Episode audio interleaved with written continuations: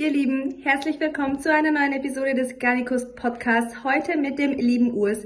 Ich gehe davon aus, dass jeder, der diese Folge schaut, starkes Interesse an Fitness und Bodybuilding mitbringt. Deshalb würde ich euch unseren E-Mail-Newsletter ans Herz legen, denn dort bekommt ihr neben ganz vielen anderen Infos, Tipps, Tricks, Aktionen auch ein wöchentliches Update über die Geschehnisse der Fitness- und Bodybuilding-Szene.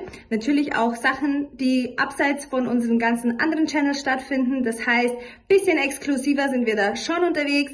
Also nutzt die Chance, meldet euch an. Den Link findet ihr unten in der Box. Und jetzt halte ich euch nicht länger auf und wünsche euch ganz viel Spaß mit Danny und Urs. Ladies and gentlemen, it's showtime. Ganicos Podcast, the number one online magazine for fitness, bodybuilding, and more. Real talk at its finest and the realest and rawest interviews in the business. Yeah. Ganicos.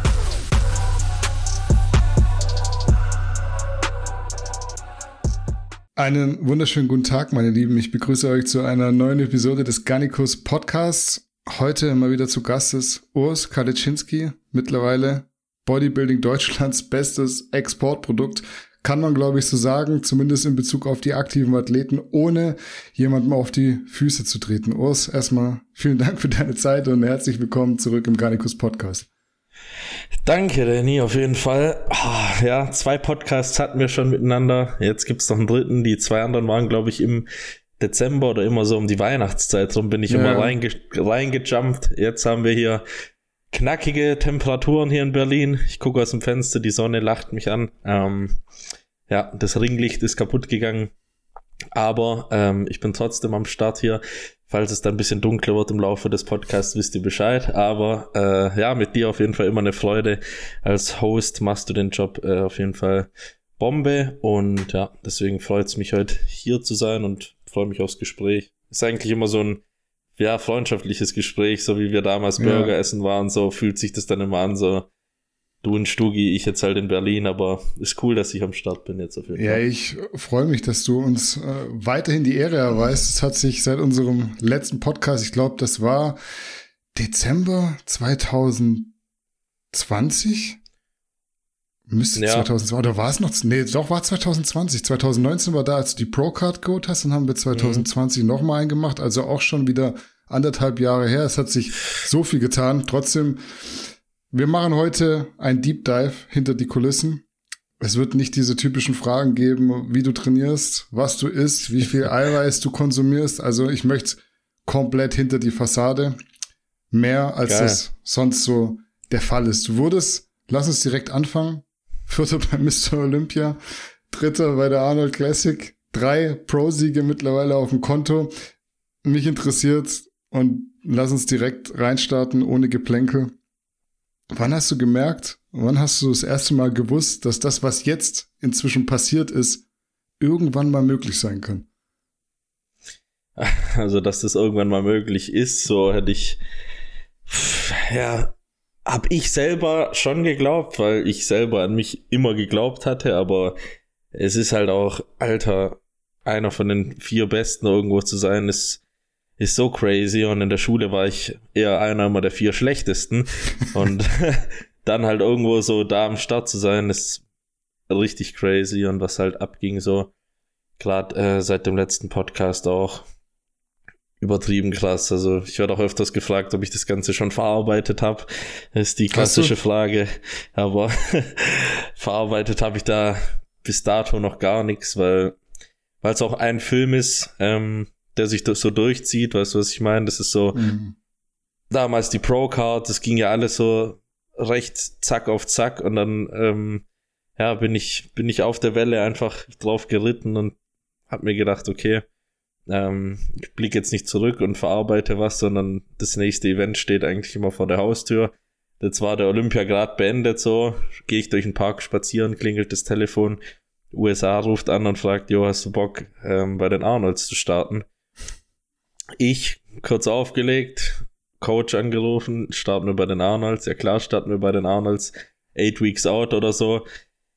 Ähm, ja, und dann ging's los. Und dann, äh, ja, waren die Arnolds vorbei. Dann direkt nach Boston, direkt nach Kuwait, Kulturen kennengelernt, völlig krasse Sachen erlebt, könnte später noch drauf eingehen. Ähm, ja, und jetzt bin ich, bin ich hier, befinde mich schon wieder, wie viel sind es jetzt, 200 Tage noch bis zum diesjährigen hm. Olympia und bin hoch motiviert, wie man so schon sagt. Deswegen, ja, ein Film und äh, der gefällt mir momentan nicht gut. Hm. Würdest du sagen, dein Aufstieg wäre so, ich sag einfach, wie es ist, kometenhaft vonstatten gegangen, wenn es kein Social Media gäbe? Hm. Kommt drauf an, sportlich gesehen ja, weil sportlich gesehen ist ja Social Media eigentlich egal.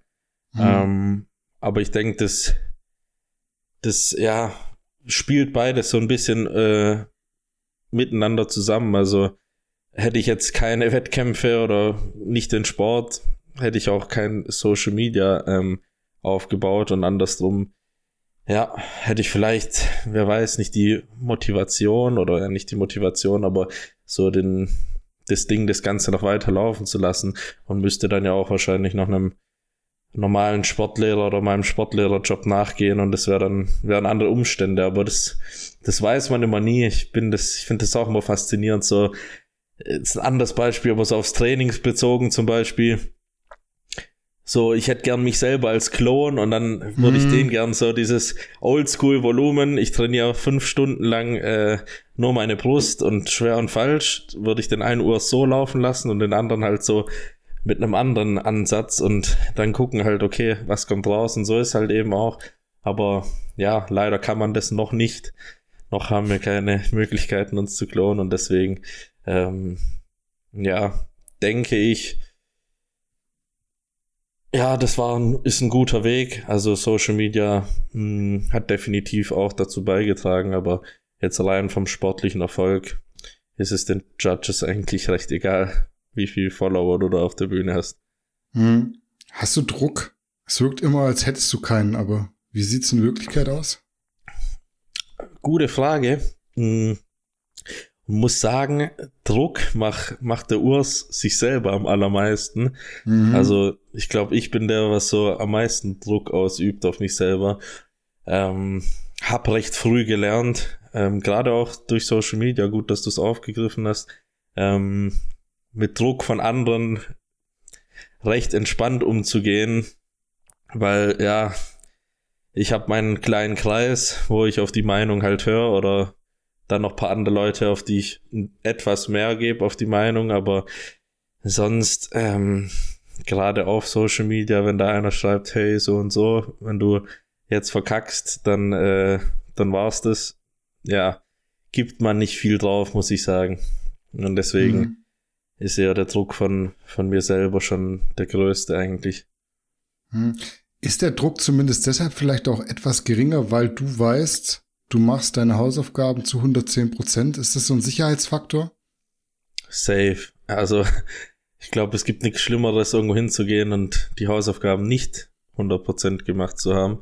Um, ähm, und da entsteht dann Nervosität, Druck und sowas, aber da ich weiß oder da ich alles in meiner Macht Stehende tue, ähm, um abzuliefern, genauso wie bei den Arnolds, kann ich jetzt zurückblicken, so, wenn ich das jetzt mache im Kopf und kann mich an kein, keine Stelle erinnern, wo ich jetzt irgendwie verkackt habe, ähm, was die Vorbereitung angeht. Und ja, am Ende kommen die Ergebnisse raus, wie sie rauskommen. Und deswegen kann ich da immer sagen, hey, ich hätte nicht mehr tun können. Und ich habe mir den Sport ausgesucht. Hätte ich jetzt Powerlifting gemacht und hätte 10 Kilo mehr gehoben, dann hätte ich gewonnen. Aber in diesem Sport, den ich mache, im Bodybuilding, ist es halt nicht der Fall. Und deswegen, ja, ist es schon wichtig, immer ähm, sein Gewissen da in dem Sinne bereinigt oder gereinigt zu haben, indem man echt alles macht, was in seiner Macht steht. Mhm.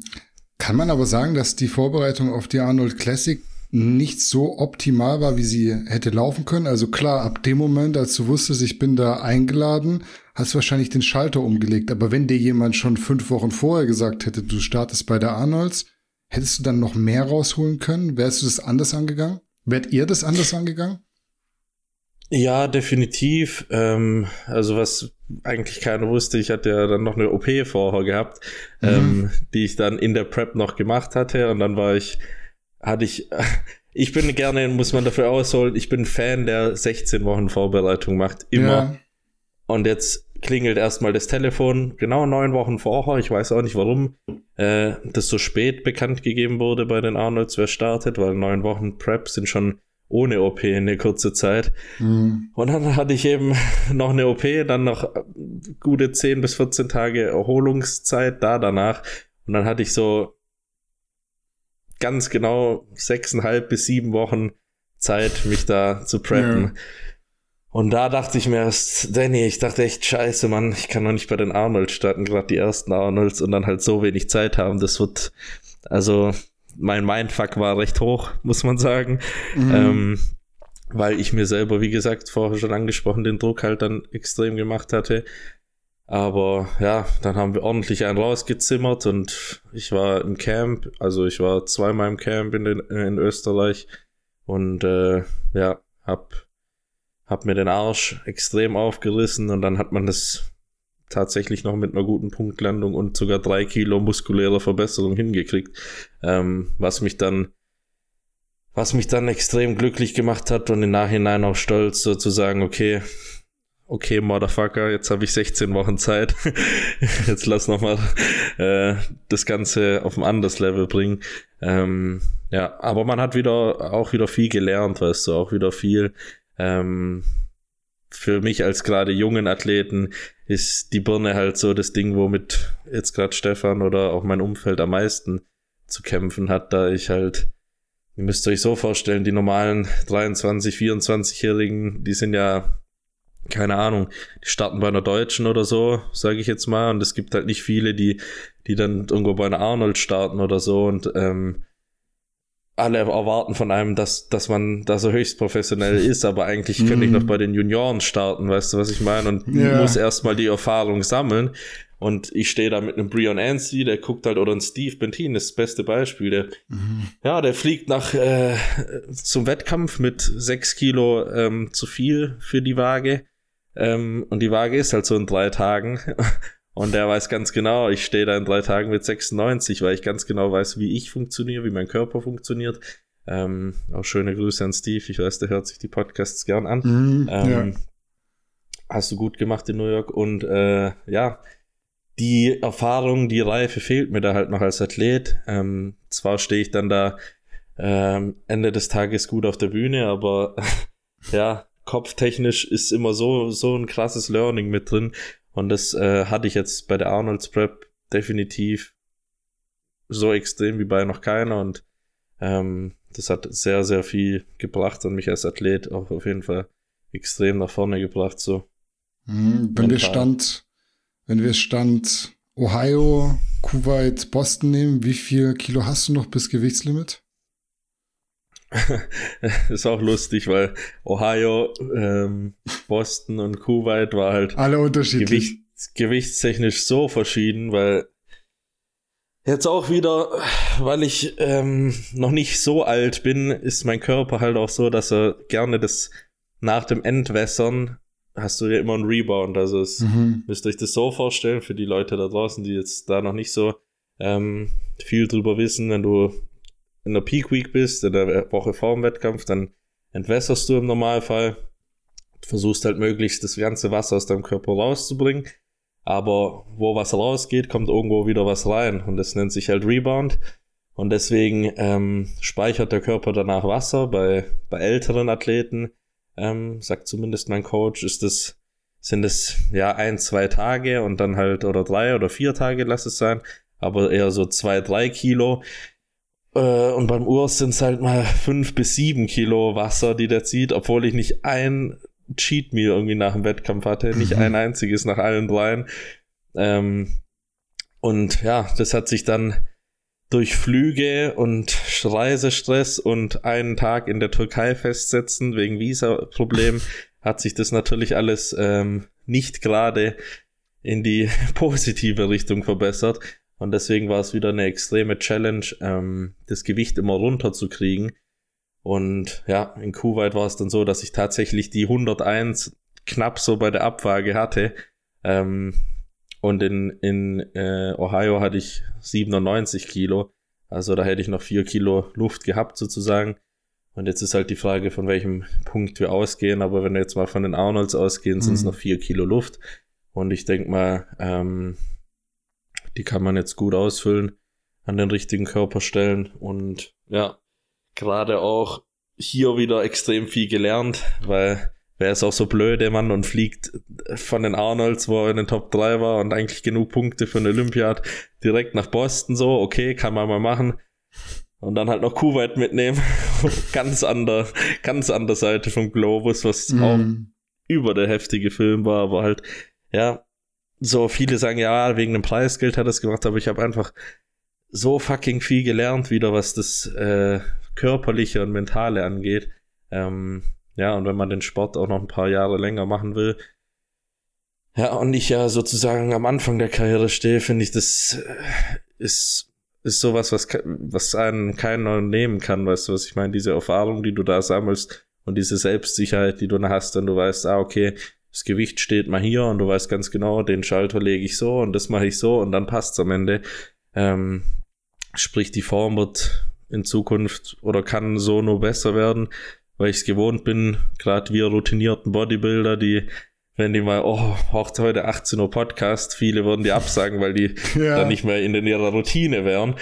Und ich äh, mache halt drei Back-to-Back-Shows so am Stück in anderen Ländern der Welt und ähm, habe mich dem sozusagen mit Absicht ausgesetzt, um einfach zu, zu lernen, weißt du, was ich meine? Und mhm. ähm, so kannst du halt als Profiathlet irgendwie nur, nur besser werden. Und ich meine, die alten, sag ich mal, Legenden leben es uns ja vor. Ein Milo Sarcev, ein Ronny Rockel, ein Markus Rühl, die, die sind ja permanent zu irgendwelchen Grand Prix geflogen und da war es mal hier und mal dort und die mussten das auch äh, auf die Kette kriegen. Und heutzutage haben wir Jungprofis den, den Luxus, da irgendwie sich da und da eine Show auszusuchen und nur einmal im Jahr auf die Bühne zu gehen. Und deswegen ähm, ist ja auch mein Ansatz so, so möglichst viele Shows äh, zu machen, wie es geht und eher so diesen Oldschool-Gedanke diesbezüglich wieder in unsere Generation mit reinbringen. Ja. Mhm. Das klingt eigentlich voll paradox, wenn du sagst, du stehst mit 23 noch am Anfang deiner Bodybuilding-Karriere, nachdem du jetzt gerade Dritter auf der Arnold Classic geworden bist und ein halbes Jahr vorher irgendwie noch bei Mr. Olympia in den Top 4 standest. Ja, das ist echt, also ist mega verschickt. Jetzt war ich auch bei Markus Rühl vor zwei Wochen oder so. Mhm. War super Tag, wir haben echt viel geredet, gelacht und auch viel gelernt von ihm. Und er ist eher nur so, ja, du Arschloch, hast jetzt schon äh, mehr erreicht, äh, platzierungstechnisch als ich. Und ich dachte so, was? Ja. Und ja, ist völlig krank. Klar, ist ist eine andere Klasse, da werden sich die Leute bestimmt auch wieder sagen, ja, hier, aber ja, ähm, ist eine andere Klasse definitiv und man braucht auch mehr Zeit in der offenen stimme ich auch voll zu. Aber ja, war trotzdem heftig so oder lustig, als er das gesagt hat. Und deswegen, ähm, ja, ist schon, ist schon verrückt auf jeden Fall. Mhm. Fange ich schon ja an zu schwitzen hier. Ja, ist ja echt auch warm. Ich, ich sitze hier in meiner Box, Fenster zu, Tür zu, Greenscreen. Alle Lichter prasseln auf mich ein. Also du hast es noch echt komfortabel, aber du bist auch ein paar Kilo schwerer als ich. aber du gibst Gas, das freut mich. Deine Podcasts kommen immer. Ja, klar, da kann man nicht keine Müdigkeit vortäuschen. So du hast ja 2019 die Pro-Card geholt, das hatten wir schon gesagt. Als wie professionell würdest du Stand jetzt deinen Lifestyle als IFBB Pro bezeichnen? Profi-Bodybuilding hat ja immer noch so ein bisschen den Ruf weg, nicht professionell zu sein. es war auch ganz komisch für die Leute mal so. Danny habe ich ja nicht irgendwie im Internet kennengelernt, sondern halt, oder halt schon so ungefähr, aber dann halt schon die erste Begegnung war eigentlich persönlich. Da waren wir ja. einfach so essen und wir schreiben so auf WhatsApp, ja, was, was, äh, was sollen wir essen? Danny halt so direkt, der denkt Bodybuilder, ah, der will eh nur sein Reis und Huhn fressen irgendwie. ja, am Ende haben wir uns einen, einen deftigen Burger reingesnackt und äh, Danny so voll perplex, so, hey, wie äh, jetzt so Burger essen? Und da hat er schon gemerkt, okay, ich habe da eine sehr lockere Art, äh, was das Ganze angeht. Jetzt muss ich sagen, äh, ist Anders, das Ganze ja. schon, ist es schon ein bisschen, hat sich schon gewandelt. Auch da habe ich auf jeden Fall was gelernt. Also man muss bedenken, 2019 war ja noch Stand Off-Season, ich esse das, was Moody kocht. Mm. Dann so 2020 war so, ja, komm. Ja, man hat halt morgens so Haferflocken und Ei gegessen und den Rest vom Tag war halt eher so DJ Freestyle unterwegs. und jetzt, jetzt stand es halt so, okay, ich esse halt jetzt schon nach Plan und äh, mache alles so perfekt wie möglich und so genau wie möglich. Ähm, ja, einfach weil ich, weil ich irgendwie übertrieben motiviert bin. So, ich weiß nicht, äh, es kennen bestimmt auch einige Leute da draußen. Bei mir ist eher so, wenn ich, wenn ich jetzt weiter vorkomme oder ähm, mir gedacht habe, so, hey, die Arnolds, die hätte ich auch gewinnen können irgendwie, ähm, dann habe ich so Blut geleckt und dann gebe ich jetzt halt irgendwie noch mal mehr Gas und es macht gerade einfach auch ultra Spaß und ich bin ultra motiviert. Ähm, und deswegen mache ich es gerade auch gerne. Also klar, ich gehe auch feiern so, nächste Woche Festival. Okay. Also nicht, nicht, dass die Leute denken, äh, komplett in der Box ist er jetzt drin. Aber ähm, ich wollte auch gerade dazu noch anfügen, so solange es Spaß macht und ich mich mega wohl damit fühle, mache ich das auch. Ähm, und bei mir hat alles schon immer nur mit Lockerheit funktioniert, der ganze Sport. Ähm, ich habe um Gottes Willen, was mir Leute jetzt für, die schicken mir ihre Ernährungspläne und äh, meinst du Push-Pull, wenn ich den Trizeps da noch dazu trainiere, ist das zu viel? Äh, so weißt du, so extrem verkomplizieren mhm. das Ganze und ich war halt immer so entspannt unterwegs und äh, hatte einfach Freude da und hab mit meinen Jungs gepumpt oder einfach diesen Lifestyle so gelebt. Mhm. Ähm, wie Arnold in, in Pumping Iron, so weißt du, die liegen da im mm. Freibad auf der Wiese und haben Spaß zusammen. Und ich habe das Ganze immer ja mit Freude gemacht und äh, mach's nach wie vor so und ich glaube, das ist der einzige Weg und ähm, ja, solange das Bock macht, dann äh, ziehe ich das jetzt weiter so durch. Wenn du mich mal wieder auf den Burger einlädst, dann äh, komme ich der Einladung gern entgegen, aber ja, so, äh, so ist aktuell der Stand, was das angeht. Also hast du schon richtig gesehen. Schon ernster geworden, aber wir wollen ja auch einen Titel nach Deutschland holen. Ja, definitiv. Wenn du jetzt mal davon ausgehst, wie es jetzt aktuell ist, gibt es noch Dinge, die du optimieren könntest? Also woran denkst du noch, wenn es um diese Optimierungsprozesse geht? Ich könnte noch ein bisschen, bisschen mehr schlafen. Noch also, mehr schlafen? Also du kannst mal so sagen, wie dein Tagesablauf aussieht, weil du bist ja schon so ein Powernapper, ja. kann man sagen. Ja, safe. Ja, ich bin der Bär, also Urs, mein Ursus, das kommt ja nicht von irgendwoher. Äh, hat auch meine Mom schon ge gemeint, dass ich immer nur gepennt habe. Ja, Tagesablauf ist aber Danny, wenn du mich noch kennst, letztes und vorletztes Jahr, wann bin ich, wann konntest du mal mit einer Nachricht von mir rechnen? So, so ab 10, 11 Uhr vormittags war ich mal erreichbar mhm. und dann eher so ab 1 dann richtig. Also Grüße gehen raus an den äh, Lifestyle, ihr kennt ihn. Ähm, alle Gamer oder anderen, aber nee, bei mir hat sich das extrem verschoben. Mhm. Ähm, sogar meine Mom ist total verblüfft, wenn ich da um 7 Uhr morgens zurückschreibe, guten Morgen, äh, alles super bei mir. Denkt ihr auch, kommst du gerade nach Hause oder stehst du schon auf? So, weißt, was ich meine? Ja. Und deswegen, das hat sich krass geändert. Also ich bin extremer Frühaufsteher geworden. Ich weiß nicht okay. warum. Ähm, aber natürlich wachsen auch die, die Dinge um einen herum, die man zu tun hat, Aufgaben, die man zu tun hat. Und ähm, vielleicht ist auch deswegen, ich stehe einfach dann gern früh auf, mache mein Cardio, halbe Stunde, ihr wisst Bescheid. Und dann ähm, ja, starte ich so in den Tag rein, mache jeden Tag mein Stretching, mache jeden Tag äh, bisschen Posing. Ähm, also das, das Konstrukt ist eigentlich von der Vorbereitung in die in den Aufbau übergegangen. Also es gibt jetzt eigentlich nur eine Phase. Es gibt nicht mehr dieses äh, Aufbau heißt Cardio raus, fressen mhm. rein, äh, entspanntes Leben rein, sondern es ist einfach immer so, ähm, ja, der Job, der zu erledigen ist und der Tag, der zu gewinnen ist. Also ich sehe das Ganze jetzt auch wirklich wie, ähm, wie eine Arbeit an. Also soll jetzt nicht heißen, die macht keinen Bock, wie vorher schon gesagt, macht extrem Bock momentan. Aber ich sehe es halt echt so an, dass ich, ich stehe da morgens auf, mache die Morgenroutine, esse meine Meals, tu die Meals vorbereiten, ähm, leg mich mittags hin, gehe immer zur selben Zeit meistens trainieren, plus minus eine Stunde, ähm, Training Vollgas und dann komme ich heim, esse wieder, leg mich meistens nochmal hin ähm, oder nehme Podcast mit dir auf. ähm, Ausnahmsweise. Und dann, nee, man, äh, und dann, äh, ja, geht's weiter. So abends entspanne ich bisschen Und so versuche ich das halt möglichst jeden Tag perfekt zu machen. Klar ist nicht immer jeder Tag perfekt möglich. Jetzt bin ich dieses Wochenende in Österreich auf dem Seminar, nächstes Wochenende auf dem Seminar. Ich hatte vorher jetzt zwei Gastauftritte immer jedes Wochenende und sonst ist auch Arbeit zu erledigen, aber ähm, ja, ich versuche alles so perfekt wie möglich zu machen und dann kann ich mir, wie gesagt, irgendwann, wenn ich im Dezember dann auf dem zwölften Platz sein sollte, äh, könnte ich dann auch sagen, okay, scheiße war's, aber ey, ich konnte nicht mehr machen, was, was soll ich machen?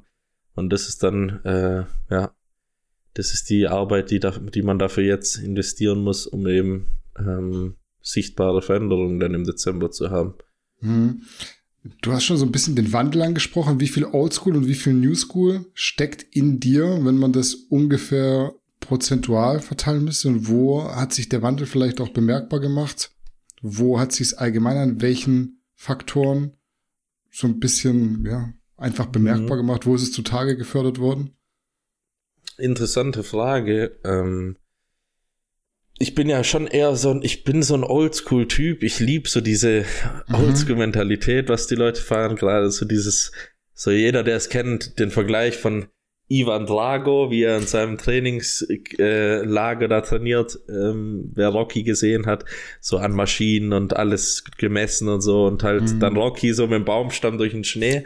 Ich fühle mich halt immer eher wie der Rocky so und das, äh, ja, oder finde ich extrem geil, aber ich versuche halt so Mind, Mindset-technisch das ähm, eines Rockies, eines Dorian Yates, so dieses komplett äh, aufopfern, so das mitzunehmen, aber halt schon mit neuen Ansätzen, gerade im Training. Ähm, gerade sowas wie Frequenz, weil wir es jetzt vorher auch hatten, dass die Leute mir schreiben, gerade sowas, dass äh, mit Volumen und so, dass man da schon guckt, dass man ähm, das sinnvoll aufteilt und sich halt nicht einmal die Woche nur komplett an die Wand heizt, dass dein Nervensystem und du 40 Sätze Quadrizeps-Training ähm, im Schädel hast, so, dann könntest du eigentlich 20 machen am Montag und 20 am Mittwoch und dann äh, hättest du gleich zwei Reize gesetzt, dass halt gleich doppelt so viele Bayern-Trainings im Jahr wären. Ähm, also sowas, sowas setze ich dann schon um. Ähm, aber das hat auch so ein, also eigentlich ist so, 50-50, muss man sagen, wenn man jetzt vom Mindset ausgeht. Ähm, 50% halt dieses, der Oldschool-Ansatz vom, vom Gedankengang her und dann halt 50% dieses, ähm, wenn ich es jetzt sagen würde, neue mit reinnehmen. Ernährungstechnisch hat, funktioniert das wie heute, wie es auch damals funktioniert hat. Also von If It Fits Your Macros halte ich nach wie vor immer noch nichts. ähm, und deswegen, ja, so, so ist es gerade aufgeteilt, aber ich tendiere schon immer mehr zum Oldschool-Ding.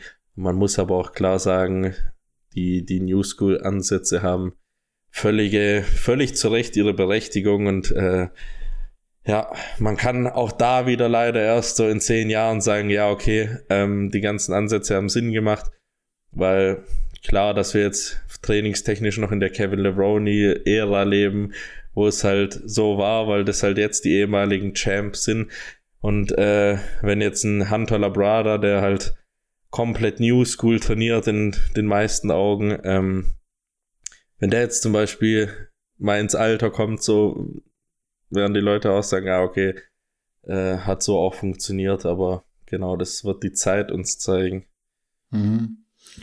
Das klingt wahrscheinlich jetzt alles, was du erzählst, für Außenstehende wie der maximal ideale Lifestyle, quasi, dass jemand seinen Traum lebt, aber man muss ja auch festhalten, es ist nicht alles Friede, Freude, Eierkuchen. Erzähl mal was von den unangenehmen Seiten. Was bringt der Lebensentwurf mit sich, was die Leute nicht sehen, was du auch nicht zeigst, was aber auch gemacht werden muss und was einem vielleicht manchmal auch ganz schön auf die Eier geht? Steuer. nee. Also abgesehen mal jetzt äh, von dem ganzen Konstrukt, ähm, ist eine geile Frage, Danny.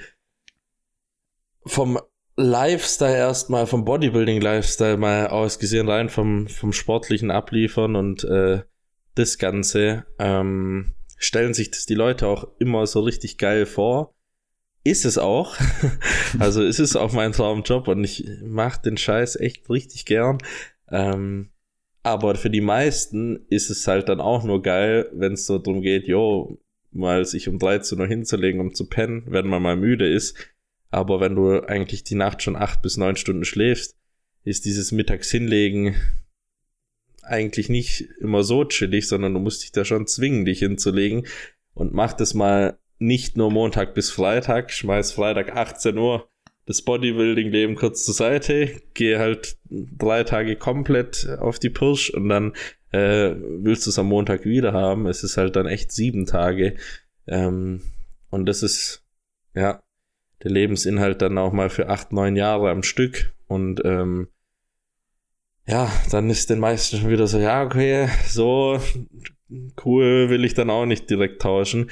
Also das ähm, zu dem, zu dem Punkt noch, den du äh, angesprochen hattest, aber sonst generell hat sich natürlich das drumherum auch gewandelt, äh, wie schon das Steuerding angesprochen, so du willst einfach einfach Bodybuilding machen, wieder hier Grüße an Steve, aber äh, ja, dann kommt der Ernst des Lebens und äh, ich halt wieder jung und ähm, wie soll man sagen, unerfahren, was alles angeht, bin auch seit 2019 selbstständig und dann wirst du mit solchen Themen konfrontiert, die uns leider in der Schule ähm, nie wirklich beigebracht wurden, wie Verhandlungen, wie äh, Steuern, wie äh, ähm, wie finde ich den richtigen äh, Rechtsanwalt, Steuerberater, ähm, unternehmenstechnisch, was mache ich da, Gewerbe, Anmeldungen, äh, alles solche Dinge, ähm, und letztendlich auch das Gewerbe zum Laufen zu bringen und am Laufen zu erhalten, ähm, den Merchandise zu produzieren, das ganze äh, Coaching zu machen. Ähm, ja, das sind sonst so die Sachen, die, äh, die da alles, wie soll ich sagen, hinter der, hinter der Kamera, hinter meinen Stories auch passieren in der Zeit, wo ich mal keine DMs beantworte oder den, ähm, ja, den Lifestyle sozusagen lebe. Also das mhm. hat sich da auch krass verändert, aber es macht, wie gesagt, auch der Punkt im Leben macht Spaß, klar.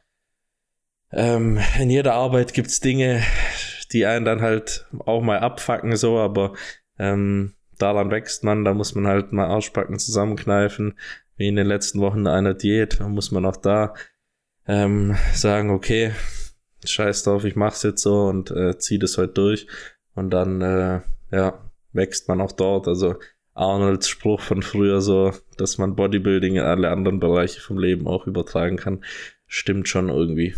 Hm. Wie wichtig war es für dich jetzt im Nachhinein betrachtet, sozusagen gleich mehrmals deine Heimat zu verlassen? Du kommst ja aus Schwäbisch Gmünd, warst dann aber schon in der Schweiz, in Stuttgart und wohnst mittlerweile in Berlin. War das wichtig ja. für die Entwicklung? Ja, extrem. Also geisteskrank. Das äh, wurde mir aber auch erst im Nachhinein so klar. Für mich mit 17 oder als 17-jähriger Bub war es erstmal so das Ding raus, dass ich ordentlich Bodybuilding machen kann, so dass ich, keine Ahnung, weißt du, was ich meine, dass ich mhm. äh, ja, da irgendwie ein geiles Studio habe in Stuttgart und trainieren kann und so und ähm, ja, dann hat sich das, hat sich das alles so irgendwie eingespielt und ich war auch immer offen dafür, so hey, wir gehen dorthin, ich mach das und äh, jetzt auch wie bei den Wettkämpfen vorher angesprochen, mitnehmen, was geht und dann ähm, ja lernt man draus. So ich bin nie losgezogen, um jetzt draus zu lernen im Nachhinein, sondern einfach weil ich weil ich Bock hatte, ähm, ja was Neues, was Neues zu entdecken so und das hat mir also als Sportler auf jeden Fall einiges gebracht und menschlich gesehen denke ich auch extrem. Und ähm, ja, das, also umziehen war schon immer eine gute Sache, beziehungsweise die Komfortzone zu verlassen war definitiv öfters mal eine gute Sache. Ja. Wie weit geht Ihnen ist der Gedanke, irgendwann mal Deutschland zu verlassen? Komplett, also ich sag mal die Dachregion. Ich zähle jetzt Schweiz mal noch zu Deutschland dazu. Mhm. äh, ja, habe ich dann ja schon verlassen gehabt, aber ähm, also die nächsten, die nächsten Jahre eher mal nicht. Ähm, auch weil ich mir eine ganz bestimmte Mission so auf die Fahne geschrieben habe, das Bodybuilding in Deutschland auf jeden Fall wieder populärer zu machen, ähm, mein Traum ist halt immer noch irgendwann mal einfach die Glotze anmachen, anzumachen und dann kommt wie damals auf Eurosport so mhm. äh, eine Meisterschaft im Fernsehen. Ähm, ja, wie das möglich sein wird, weiß ich nicht, aber es wäre halt extrem geil, einfach dann ähm, ja, den ganzen Sport zu fördern, am besten noch irgendwie einen Olympiatitel echt nach Deutschland zu holen und dann wurde das Feuer hier auch brennen. Ich merke es ja jetzt schon geisteskrank, ähm, wie sehr man Leute dadurch motivieren kann. Ähm, das hilft mir auch in, an schlechten Tagen richtig durchzuziehen so und gerade der der Gedanke, dass ähm, ja das richtige Bodybuilding so ähm, noch größer zu machen, der der treibt mich dann und das ja das hat mir mein mein Bauchgefühl hat mich noch nie so oft immer getäuscht, aber als ich mir das gedacht habe, ich bleibe erstmal hier, das hat mir mein Bauch mal ausnahmsweise nicht das Signal gegeben, ich habe Hunger, sondern hat gesagt, so Junge, äh, das, das kann ganz cool werden und der Mission gehe ich jetzt erstmal nach und ja, wenn gar nichts mehr draus wird, so und ich Lust habe, irgendwo anders hinzugehen, äh, mache ich das, aber aktuell fühle ich mich, fühle ich mich sehr wohl hier. Hm. Welche Rolle spielt dein Supportsystem? Also insbesondere natürlich Familie und auch deine Freundin. Man hat da schon stark den Eindruck, dass eigentlich jeder in deinem Umfeld, zumindest das, was man vor der Kamera sieht, alles deinem Erfolg unterordnet. Ja, also Support-System ist nach wie vor immer noch dasselbe wie vor zehn Jahren sozusagen. Also außer jetzt meine Freundin, die ist neu dazugekommen sozusagen. ja. Und äh, ja, ich versuche es auch möglichst klein zu halten. Ich habe immer noch meinen Bruder. Ähm, viele denken ja, mein Bruder ist verschollen so, aber äh, wir sind immer noch immer in Kontakt und der supportet ist, aber der hat halt auch noch ein normales Leben, dem man nachgehen muss und äh, wohnt jetzt auch nicht in Berlin, deswegen ähm, nur kurz zur Erklärung, falls die Leute fragen, aber ja, ähm, mit dem bin ich immer noch nach wie vor in Kontakt. Der kommt auf jeden Fall auch mit auf den Olympia und äh, das sind für mich die wichtigsten Personen in meinem Leben so. Ähm, Familie, Freundin gehört ja auch schon dazu eigentlich. Und deswegen, ja, ob die sich da jetzt so unterordnen, weiß ich nicht, aber so ein Lebensstil, den ich habe, der verlangt halt schon viel ab. Und das habe ich auch von Anfang an immer klar gemacht. So die erste große Liebe ist, ist für mich der Sport gewesen. Und ähm, ja, wenn man das, denke ich, als Partnerin oder als Familienangehöriger nicht so ganz versteht, ähm, dann wird es generell eh schwierig, aber ähm, ja, so es gibt ja auch andere Jobs, wo, wo, wo der Mann oder die Frau, je nachdem, mal drei Monate irgendwo sind auf Geschäftsreisen und bei mir ist halt dementsprechend angenehmer. Wir, wir sehen uns jeden Tag, wir äh, haben den, den Lifestyle so zusammen und das ist auch eine coole Sache, ähm, wie ich finde. Arbeitet deine Freundin eigentlich für dich mittlerweile oder hat die noch einen richtigen Job? Das wirkt oft so, als wäre die Meal Prep ihre Hauptaufgabe. Also ich, nee, ich will es gar nicht werten, weil ich mache auch deutlich ja, weniger ja. im Haushalt, als möglich wäre, obwohl ich kein IFBB ja, Pro bin. Beste. Aber deine Freundin ist auch äh, korrekt. Nee, aber ähm, ja, was gut, ich kann es den Leuten noch nicht verübeln. Es gibt irgendwie ein oder zwei Full Day of Eatings von mir und bei dem einen, das hat total viele Aufrufe und das schauen sich die Leute halt direkt an oder der Algorithmus, Grüße gehen raus, äh, ja, schlägt das Video vor und dann steht sie halt auch da in der Küche. Aber um Gottes Willen, die kocht mir nicht jeden Tag komplett die Meal Prep und äh, ähm, putzt da so, in, also putzt schon hinter mir her, muss ich ehrlich gestehen. Aber, äh, aber weißt du, was ich meine? Also ich denke, die Leute verstehen auch, auf was ich raus will. So, es ist nicht immer alles so, wie es in dem einen Video scheint, jeden Tag gleich, sondern sie hat Aufgaben, denen sie nachgehen muss.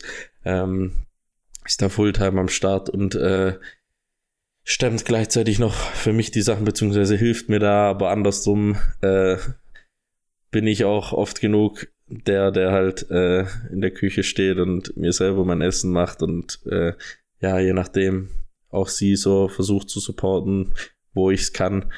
Ähm, natürlich bin ich jetzt kein irgendwie Management oder ITler, der, der sich da großartig zur Hilfe stellen kann, aber du weißt, was ich meine, so ähm, ist immer alles ein Geben und Nehmen. Schreiben mir auch viele Boys so, hey, wie kriege ich meine Freundin dazu, dass die genauso alles macht wie deine? Und ich denke mir so, Junge, so auf jeden Fall nicht.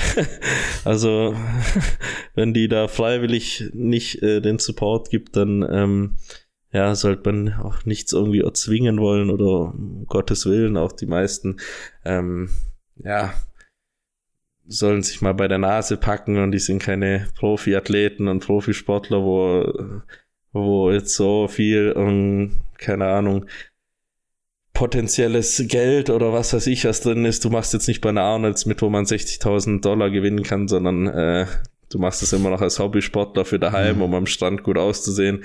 Also stell dich Gottverdammt selber in die Küche und koch deinen Scheiß. So. Und da, da haben die Freundinnen auch nichts damit zu tun oder sollen nichts damit zu tun haben. Ähm, genau. Aber ich bin über das Supportsystem geisteskrank dankbar. Also komplett ähm, nach wie vor und ja, es wird auch auf jeden Fall so bleiben. Never, mhm. Never switch a winning team oder running system und ja, ich glaube, das passt.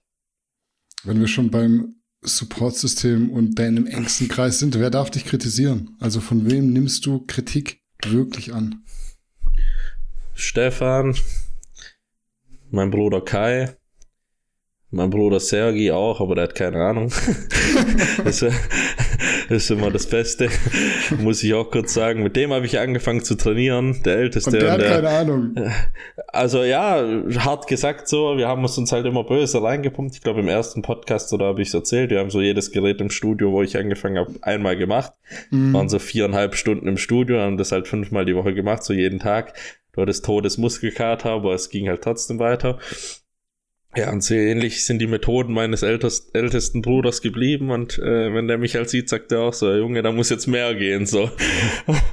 und das ist eben auch richtig geil, weil ich, ich lieb's dann einfach mit ihm zu trainieren, obwohl er jetzt irgendwie ähm, nicht mehr ganz so im Game ist und ähm, ja, sich nicht so auskennt, aber dieser, es geht ja auch um den mentalen Aspekt, um den Ansatz, so dieses, der pusht mich einfach ins Limit und holt immer noch alles raus und gut ist nie gut genug, so, und das, ja, oder wenn der ältere Bruder einem was sagt, dann hast du zu gehorchen, so, das ist, das ist halt eine, eine coole Sache und deswegen lasse ich mich da auch gern von ihm kritisieren oder quälen im Training, ähm, und weiß auch wenigstens, okay, von meinen beiden Brüdern so, ähm, die wollen, dass ich halt alles raushol und die, ähm, pushen mich ohne Hintergedanken und wollen einfach, äh, ja, ihren Bruder fördern, so, den kleinen mhm. Pisser, wie sie dann immer schon sagen, der muss Gas geben. Mhm. Und äh, das ist sehr, sehr schön. Also, ähm, ja, es freut einen dann, da wirklich auch der kleine Bruder zu sein, wenn man sich wieder mit der Familie trifft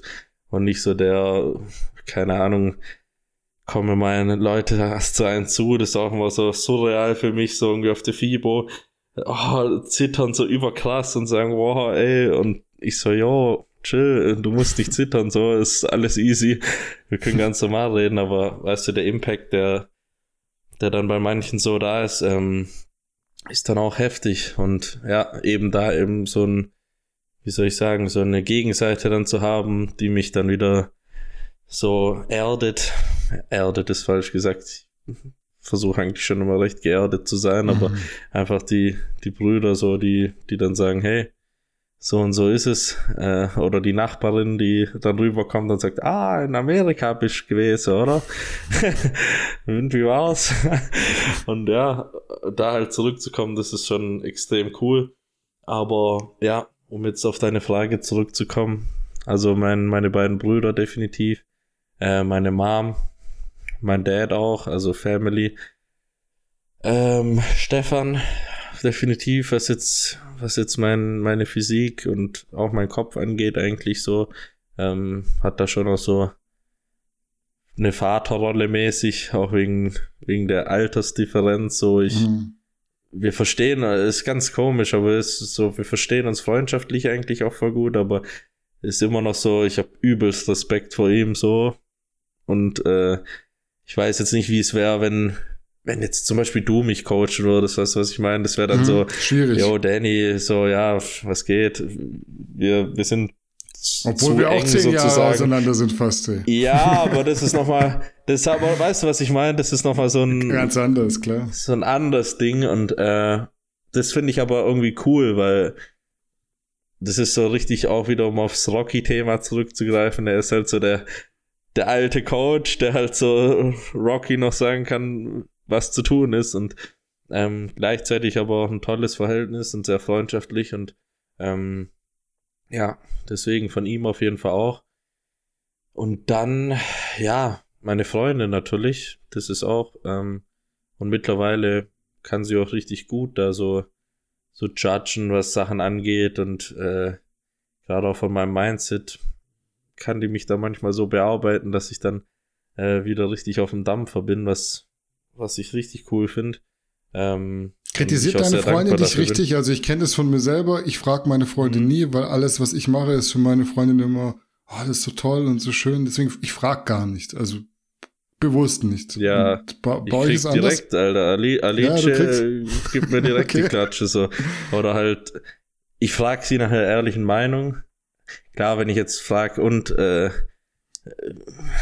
wie sieht das T-Shirt bei mir aus, dann wird sie natürlich auch sagen, ja, sieht gut aus oder ist mir eigentlich egal, so, keine Ahnung.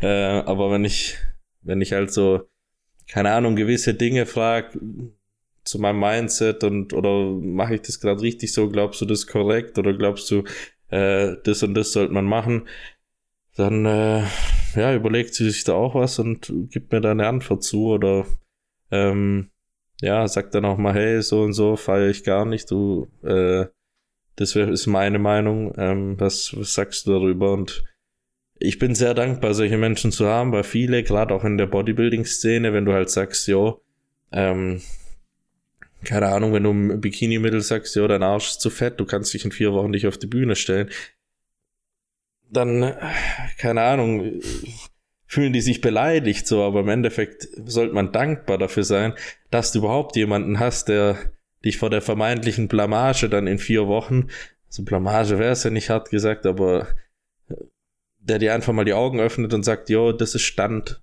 Stand der Dinge, so wie es gerade aussieht. Und sich nicht immer alles ähm, zu Herzen nehmen oder wenn man sagt, jo, was, Danny, was du da im letzten Podcast gesagt hast, das, das kannst du nicht bringen, so. Mhm. Ähm, klar bist du vielleicht dann erstmal eingeschnappt und denkst dir, ja, okay, äh, was will der Mann, der hat doch keinen Plan, aber dann sich das zu Herzen nehmen und zu sagen, drüber nachzudenken und zu sagen, hey, ähm, finde ich jetzt nicht so, aber cool, dass du mich darauf hingewiesen hast, so, das, das ist eher ein Ansatz, ähm, den ich besser finde, beziehungsweise ähm, ich bin der Person dann auch sehr dankbar, weil viele, gerade wenn du was irgendwo schon ein gewisses Level erreicht hast, die trauen sich dich nicht zu kritisieren und schreiben halt einfach schon schnell hin, yo, next Mr. Olympia, du machst das auf jeden Fall, du siehst äh, super aus und sagen dann halt nicht, ja, für fünf Wochen vorm Wettkampf siehst du eigentlich beschissen aus, so jetzt muss mal was passieren. Ähm, deswegen sehr dankbar den Leuten, wie gesagt, bei anderen Kriti Kritikern der Szene. Ja, ich bin, glaube ich, schon äh, ich bin sehr viel immer in Kritik geraten für die junge Karriere, die ich habe. Es war Glaubst immer irgendwie. Du? Findest du das so echt? Äh, ja, ich, also es war nie, es war jetzt nicht einfach, sag ich mal, mir mein, mein, mein, wie sagt man, den Rang zu erkämpfen sozusagen. Aber ja, äh, soll auch nicht einfach sein. Es ist auch super, dass Leute mich kritisiert haben. So, ähm, es hat mich nur noch härter arbeiten lassen. Aber ja, so die richtige Kritik sind, wie gesagt, von den Personen, die ich aufgezählt habe, ähm, die, was ich mir zu Herzen nehme.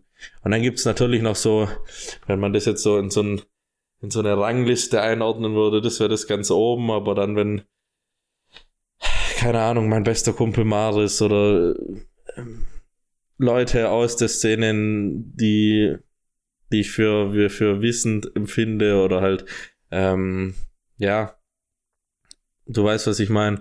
Mhm. Äh, ja, die sind dann so eine Ebene drunter und dann, da höre ich dann auch schon gern mal hin, aber nimm es jetzt nicht so zu Herzen wie bei denen ganz oben und deswegen, ähm, ja, setzt sich das da eigentlich so zusammen. Mhm. Ja, aber Kritik auf jeden Fall wichtig und sollte man, sollte man annehmen, beziehungsweise konstruktive Kritik definitiv annehmen und das macht einen selbst als Menschen, Athleten eigentlich nur besser und die Leute versuchen euch meistens ähm, zu helfen. Mhm. Außer in den YouTube-Kommentaren, da ist meistens einfach nur Kritik rausschallern und sich danach denken, ja, oh, jetzt geht's mir besser dadurch.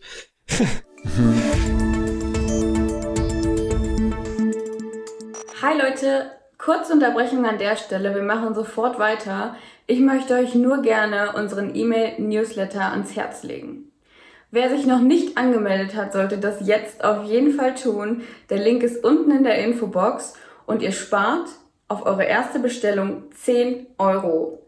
Wenn ihr euch dafür anmeldet, bekommt ihr regelmäßig aktuelle News aus der Szene, Insider-Infos und seid immer top informiert über aktuelle Aktionen im Shop. Also worauf wartet ihr?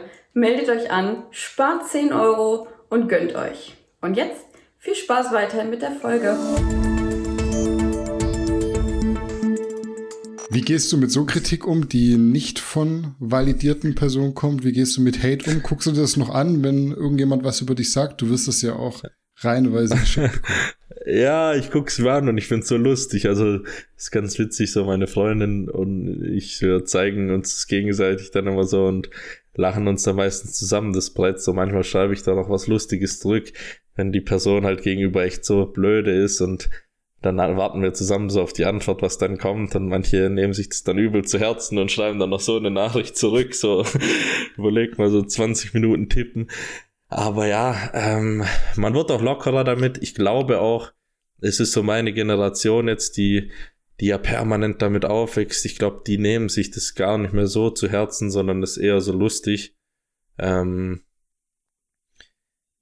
weil, weil man das, man, man kennt das ja so, weißt du, wird für die, für die erste Generation so, meine Mom schickt mir manchmal so, was hat der da kommentiert? Und ich denke mir so, mhm. ist doch scheißegal, Mutter so, juckt die Bohnen, also juckt mich echt mehr, ob in China ein Sack Reis umfällt, als so ein, so ein Kommentar, hat gesagt. Ähm, deswegen, und meistens ist dann ja auch so, bei Live-Events kam noch nie einer zu mir her und hat dann gesagt, so, jo, ich finde dich beschissen und äh, ja, keine Ahnung, da kam es meistens immer nur positiv zu mir rüber. Und mhm. äh, ja, deswegen, das kann man eigentlich ganz, ganz entspannt betrachten. Das denkst du ja auch so, oder? Bist jetzt, wie gesagt, schon ein bisschen älter als ich, aber ich denke, bei dir ist auch ja so, wenn der andere schreibt, Danny, dein Podcast ist scheiße, so, dann was denkst du dir? Wer schreibt sowas? Ja. Schreibt doch keiner. Yeah. Jetzt, jetzt müsst ihr mal reinschreiben, Podcast Beste.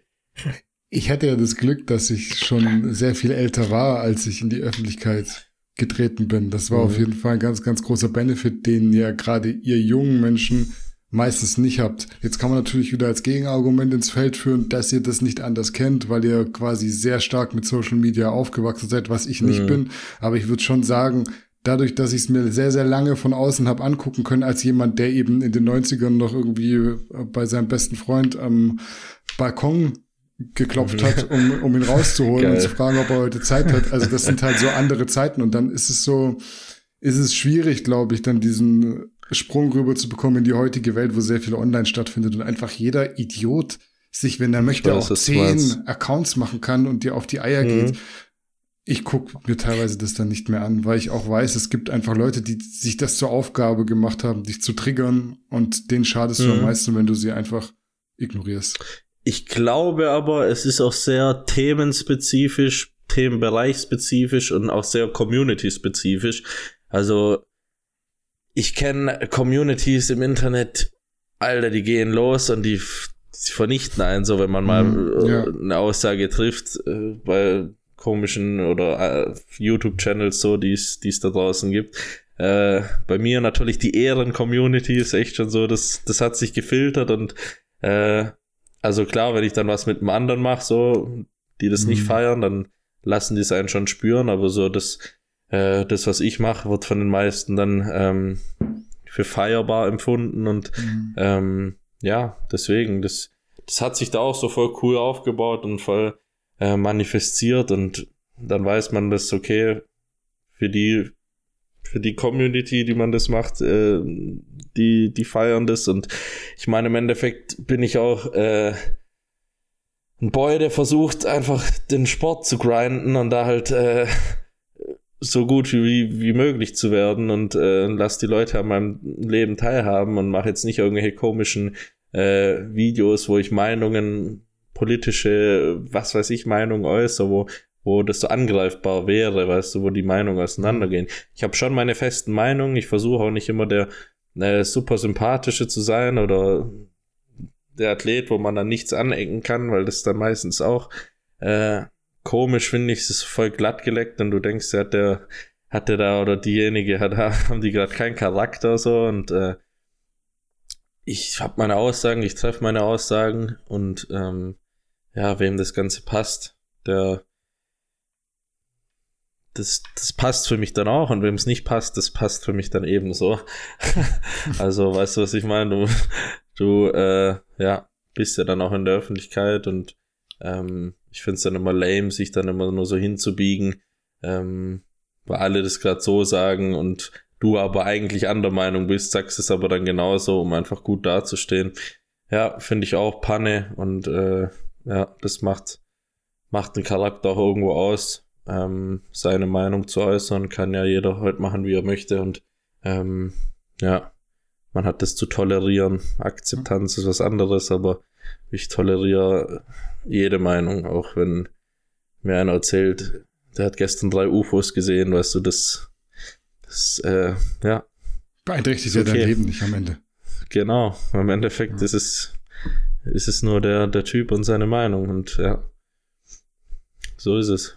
Mhm. Ich würde aber schon sagen, insgesamt bekommst du gerade jetzt nach den jüngsten Erfolgen mehr Zuspruch als Hate. Vielleicht nehme ich das auch nur so wahr, aber ich denke, das ist schon auch so ein Stück weit auf deine Bodenständigkeit zurückzuführen. Was denkst du, ist der Grund dafür, dass du so bodenständig von vielen wahrgenommen wirst? Und wie ich selbst ja auch weiß, du bist tatsächlich bodenständig. Wie bleibt ja, das so? Ich frage mich immer, wie kann ich das mal ändern, dass es nicht so wäre, aber ich. Willst du das? Ich weiß nicht. Ja, ich wüsste jetzt nicht, wie ich das anstellen soll. Wie soll ich jetzt natürlich, ich könnte jetzt so sagen, äh, ich könnte jetzt mein Handy nehmen und sagen, Alter, ich bin der krasseste, ich bin ein richtig geiler Typ, so. Mhm. Aber ich würde mich da, ich würde mir das so lustig dabei vorkommen, ich würde mir so komisch dabei vorkommen, Alter, das könnte ich nicht ernst meinen.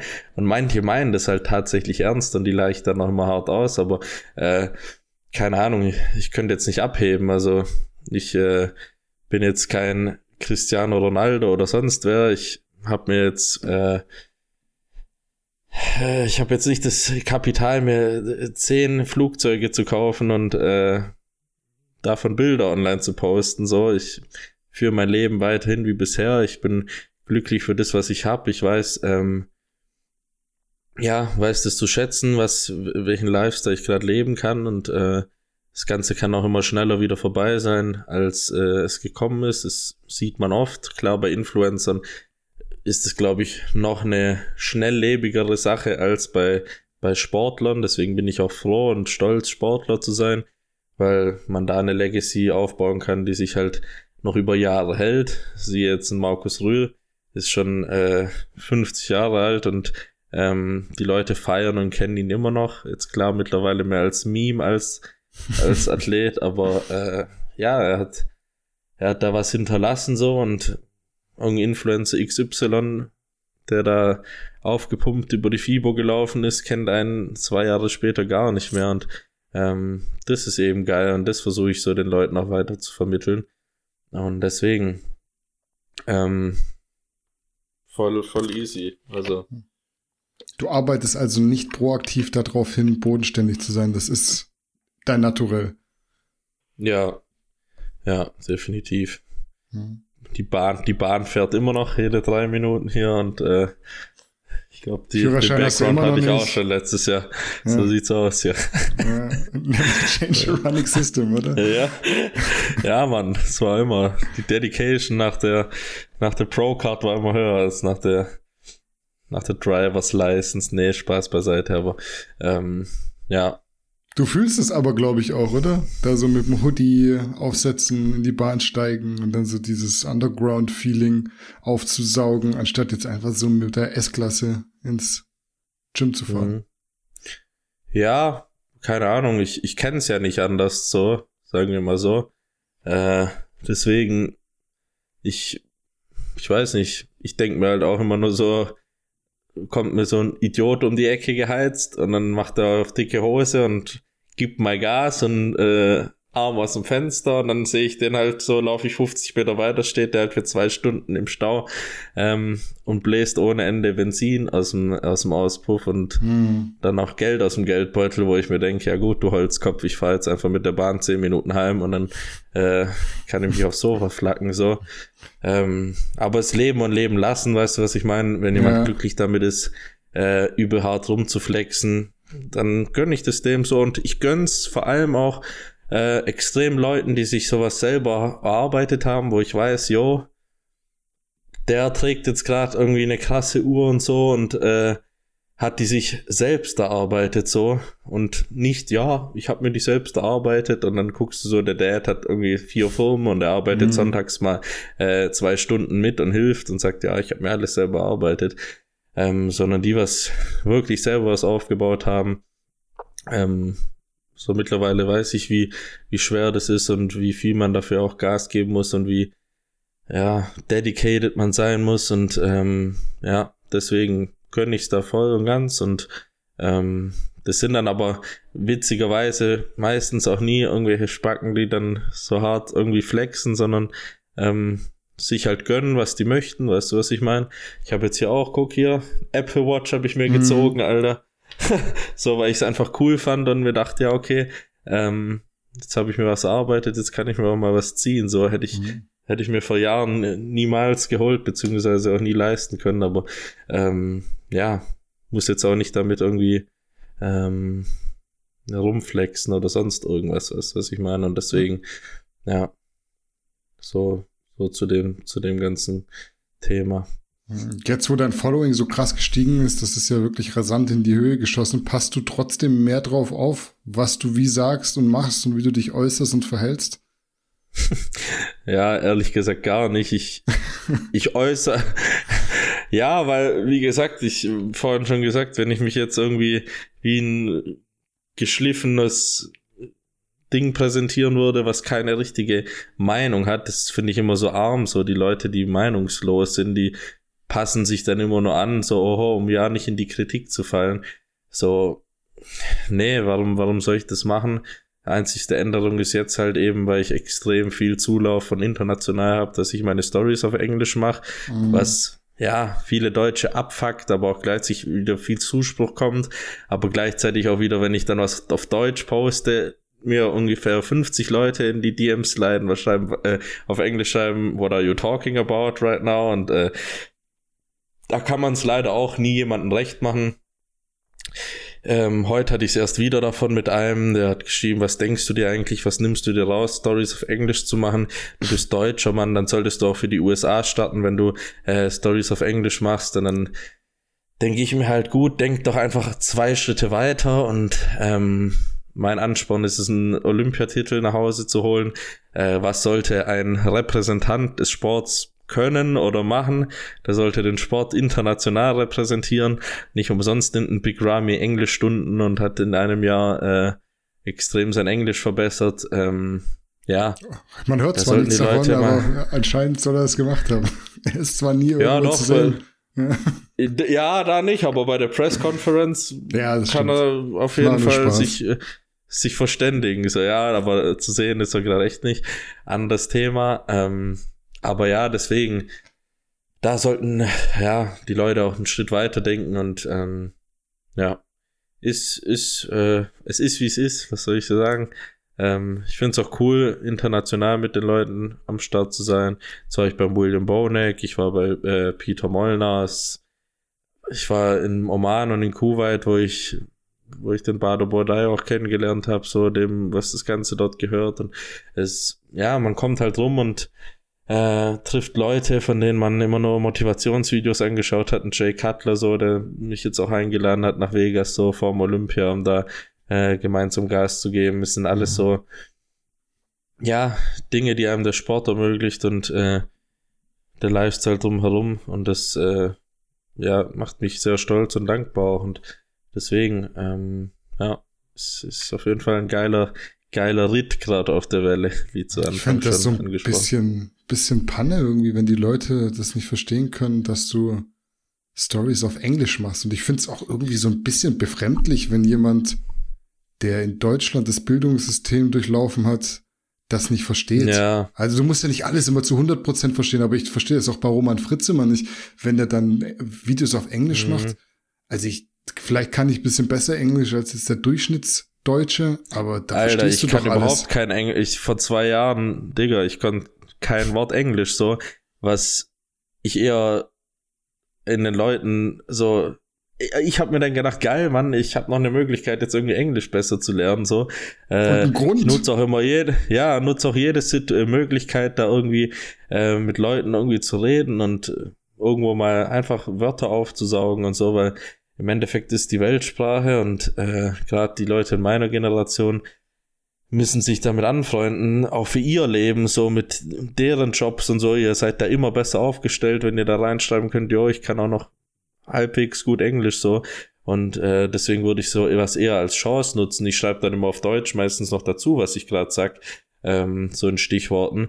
Mhm. Und sowas ist immer eine super Möglichkeit, ähm, das Englisch da zu verbessern. Wobei ich auch bei weitem äh, kein perfektes Englisch spreche, sondern ähm, mega basic die ganzen Sachen äh, raushau und oft verbessern mich sogar die, die Englischlehrer da draußen in meiner Community, wo ich dann auch sage, ja, okay, geil, wieder was Neues gelernt, so und ja, deswegen, ähm, es hat sich auch gebessert, also es sind nicht mehr ganz so viele, die das, die das haten, so, aber ähm, ja, ich finde es eben schade, dass man da, dass man da nicht so den Support bekommt. Ich meine, auch in der Formel 1, da sprechen alle nur Englisch und die sind aus tausend verschiedenen Ländern.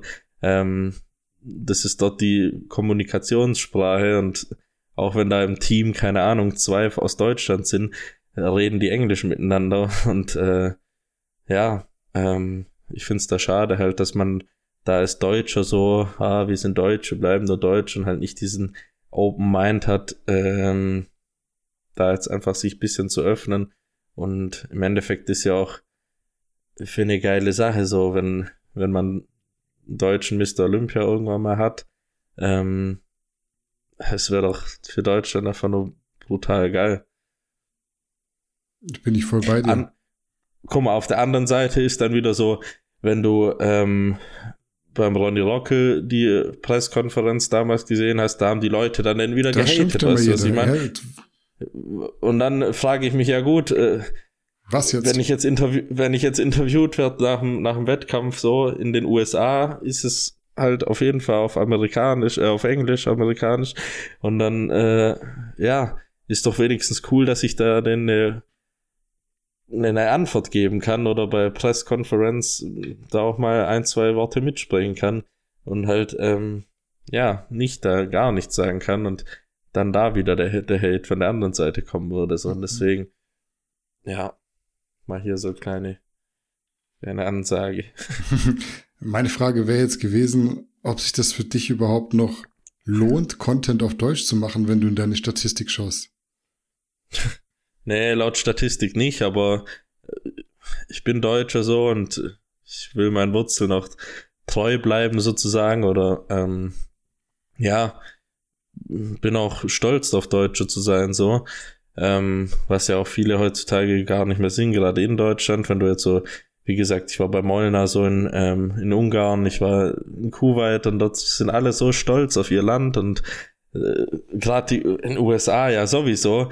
Und mhm. hier in mhm. Deutschland ist es eher so, oh, nee, man, äh, feiere ich nicht und äh, ich find's, ich find's eigentlich cool und deswegen, ähm, ja, behalte ich mir das bei und ich meine, der man muss das ja auch so vergleichen. Klar, die Brasilianer und die, die Amerikaner sind von der Bevölkerungsdichte ja noch mal einiges größer.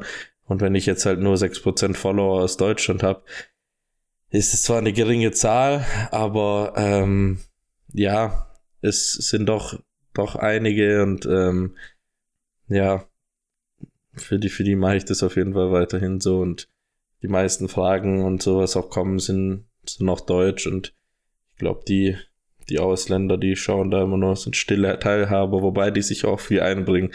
Deswegen, ja, müsste man gucken, aber da ich mich auch entschieden habe, hier weiterhin sesshaft zu sein und mir hier erstmal was aufzubauen, ähm, ja, ist, denke ich, die, die richtige und die gute Sache. Jetzt habe ich schon einen Schluck auf hier. Headset. Ja.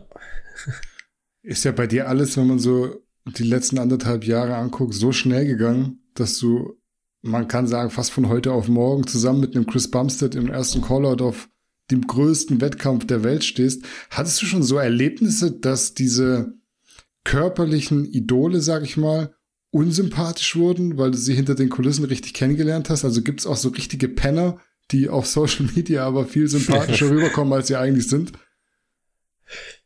Eigentlich gar nicht, ehrlich gesagt. Vor allem das Krasse ist, ähm, je weiter vorne die Athleten sind, desto chilliger und desto geselliger ist es so. Ey, Backstage, die jetzt Top 5 vom Olympia, was da waren, so Alex, Brion, äh, Ramon, Chris, äh, Terence und ich, wir haben uns so gut verstanden. Ich schreibe mit allen von denen fast täglich so. Wir sind echt im täglichen Kontakt, jetzt außer mit dem Ramon, weil sein Englisch halt, wo wir wieder beim Thema sind, ähm, auch nicht ganz so, ganz so gut ist und deswegen ähm, daher weniger Kontakt, aber mit den anderen allen mega und mit Terence habe ich am Tag nach der Arnolds auch trainiert und das da alles, wie schon vorher im Podcast gesagt, so dieser Arnold-Lifestyle, den ich so feiere, weißt du, so nach, nach dem Training zusammen Steak essen gehen und dann raus auf die, auf die Liegewiese mit irgendwelchen Mädels und sich sonnen so mäßig. Äh, so macht's, so ist es mit den, mit den Jungs da auch und macht extrem Spaß. Und klar sind wir Rivalen auf der Bühne, aber ähm, ja, Backstage ist immer, ist immer mega entspannt, weil die halt auch wissen, okay, äh, jeder hat sich da den Arsch aufgearbeitet, wund gearbeitet. Ähm, ja, da muss man jetzt nicht so pissig sein. Aber wenn es die Plätze dann, wenn man dann so weiter nach hinten blickt, da sind schon ein paar äh, richtig harte Geier dabei, wo, die da sonst was, was weiß ich, denken. Und ja, da ist bei mir halt wieder so, okay, scheiß drauf, I don't give a fuck, so sollen die machen, was die denken, aber ja, deswegen, ähm, so ist es da recht entspannt eigentlich. Das heißt, du bist jetzt mit dem Chris Bumstead per WhatsApp connected, oder verstehe ich das richtig? So ist es. Das ist immer die Frage. So, immer, oh, Chris, Alter, du hast so ein, so, ja, für viele mag das krass erscheinen, aber ich, ich, also man kennt sich jetzt sehr gut schon so, man hat so eher ein freundschaftliches Verhältnis und deswegen ähm, ist es nicht mehr so Fanboyen, weißt du, was ich meine? Für mich ist es jetzt nicht so, wow, krass, sondern und das, das fragen mich so viele Leute immer, äh, auch bei den Gastauftritten oder keine Ahnung, bei der Fieber so und wie, wie heftig war das und keine Ahnung, das ist halt eher so eine Normalität geworden und deswegen, ähm, ja, finde ich es aber cool, mit allen von den Jungs da in Kontakt zu stehen ähm, und mit denen auch Dinge zu planen. Also jetzt auch wenn ich in die USA gehe, sind Drehs mit denen geplant, dass man mal eine Woche dort chillt und so und äh, ja, den Lifestyle so gemeinsam lebt. Ähm, ist definitiv cool. Hm, jetzt muss man ja aber auch sagen, du warst Vierter bei Mr. Olympia. Chris Bumstead ist immer noch so top-notch, so top of the top. Glaubst du, das könnte sich ändern? Dass wenn der merkt, du bist ja auch so ein Körpertyp, der sehr mit seinem Match, dass wenn der merkt, hm. jetzt kommen diese vier Kilo noch drauf, die drauf können, jetzt ist er auf einmal da direkt hinter mir. Meinst du, es könnte sich wandeln oder ist er einfach ein cooler Typ? Ja, können, also wandeln kann sich's immer. Also Du bist ja Underdog, du ja. warst zum ersten Mal da, klar, du siehst ihn beim Pinkeln irgendwie auf der Toilette und dann sagt er, lass mal einen Poster ja. starten, du bist mir ja noch nicht gefährlich, weil ich bin ja noch ja. besser. Aber wenn es dann soweit ist. Auf jeden, auf jeden Fall, aber ich habe ja auch das mit, mit ihm und Terrence so das Verhältnis gesehen und die sind ja auch voll, hm. voll cool miteinander. Ist jetzt nicht so, dass man sich, ich glaube auch ehrlich gesagt, dass früher ein Ronnie und Jay auch die waren cool miteinander, aber man muss halt dann erstens mal Show machen für die Leute so. Wo der, wer war das, Triple Eight, so, was hat der Ronnie Coleman gefragt, so, was hältst du davon? Und dann sagte so, ja, ich glaube, Jay hat zu viel Crack geraucht vor der Show. Und weißt du, es ist halt so dieses, äh, man macht ja auch eine Show für die Leute. Und dann gehört sowas dazu, jetzt über Nick und Blessing zum Beispiel auch, dass man sich so ein bisschen, äh, jo, jo, hier, Neckt. Rivalität, ja, aneckt, genau, hast du richtig gesagt, aber so wie ich das mit denen gesehen habe, ist es auch ganz entspannt und äh, so weit war der Terrence ja dann auch gar nicht weg von ihm, punkte technisch. Ähm, und man hat auch in der Vorwahl gesehen, ein Chris Bumstead ist schlagbar so. Ähm, ja, deswegen. Und da war er dann auch nicht auf einmal komplett gegen alle, sondern er, er hat den Gedankengang eher auch wie ich so. Jeder liefert da ab, jeder versucht bestmöglich seine Hausaufgaben zu machen.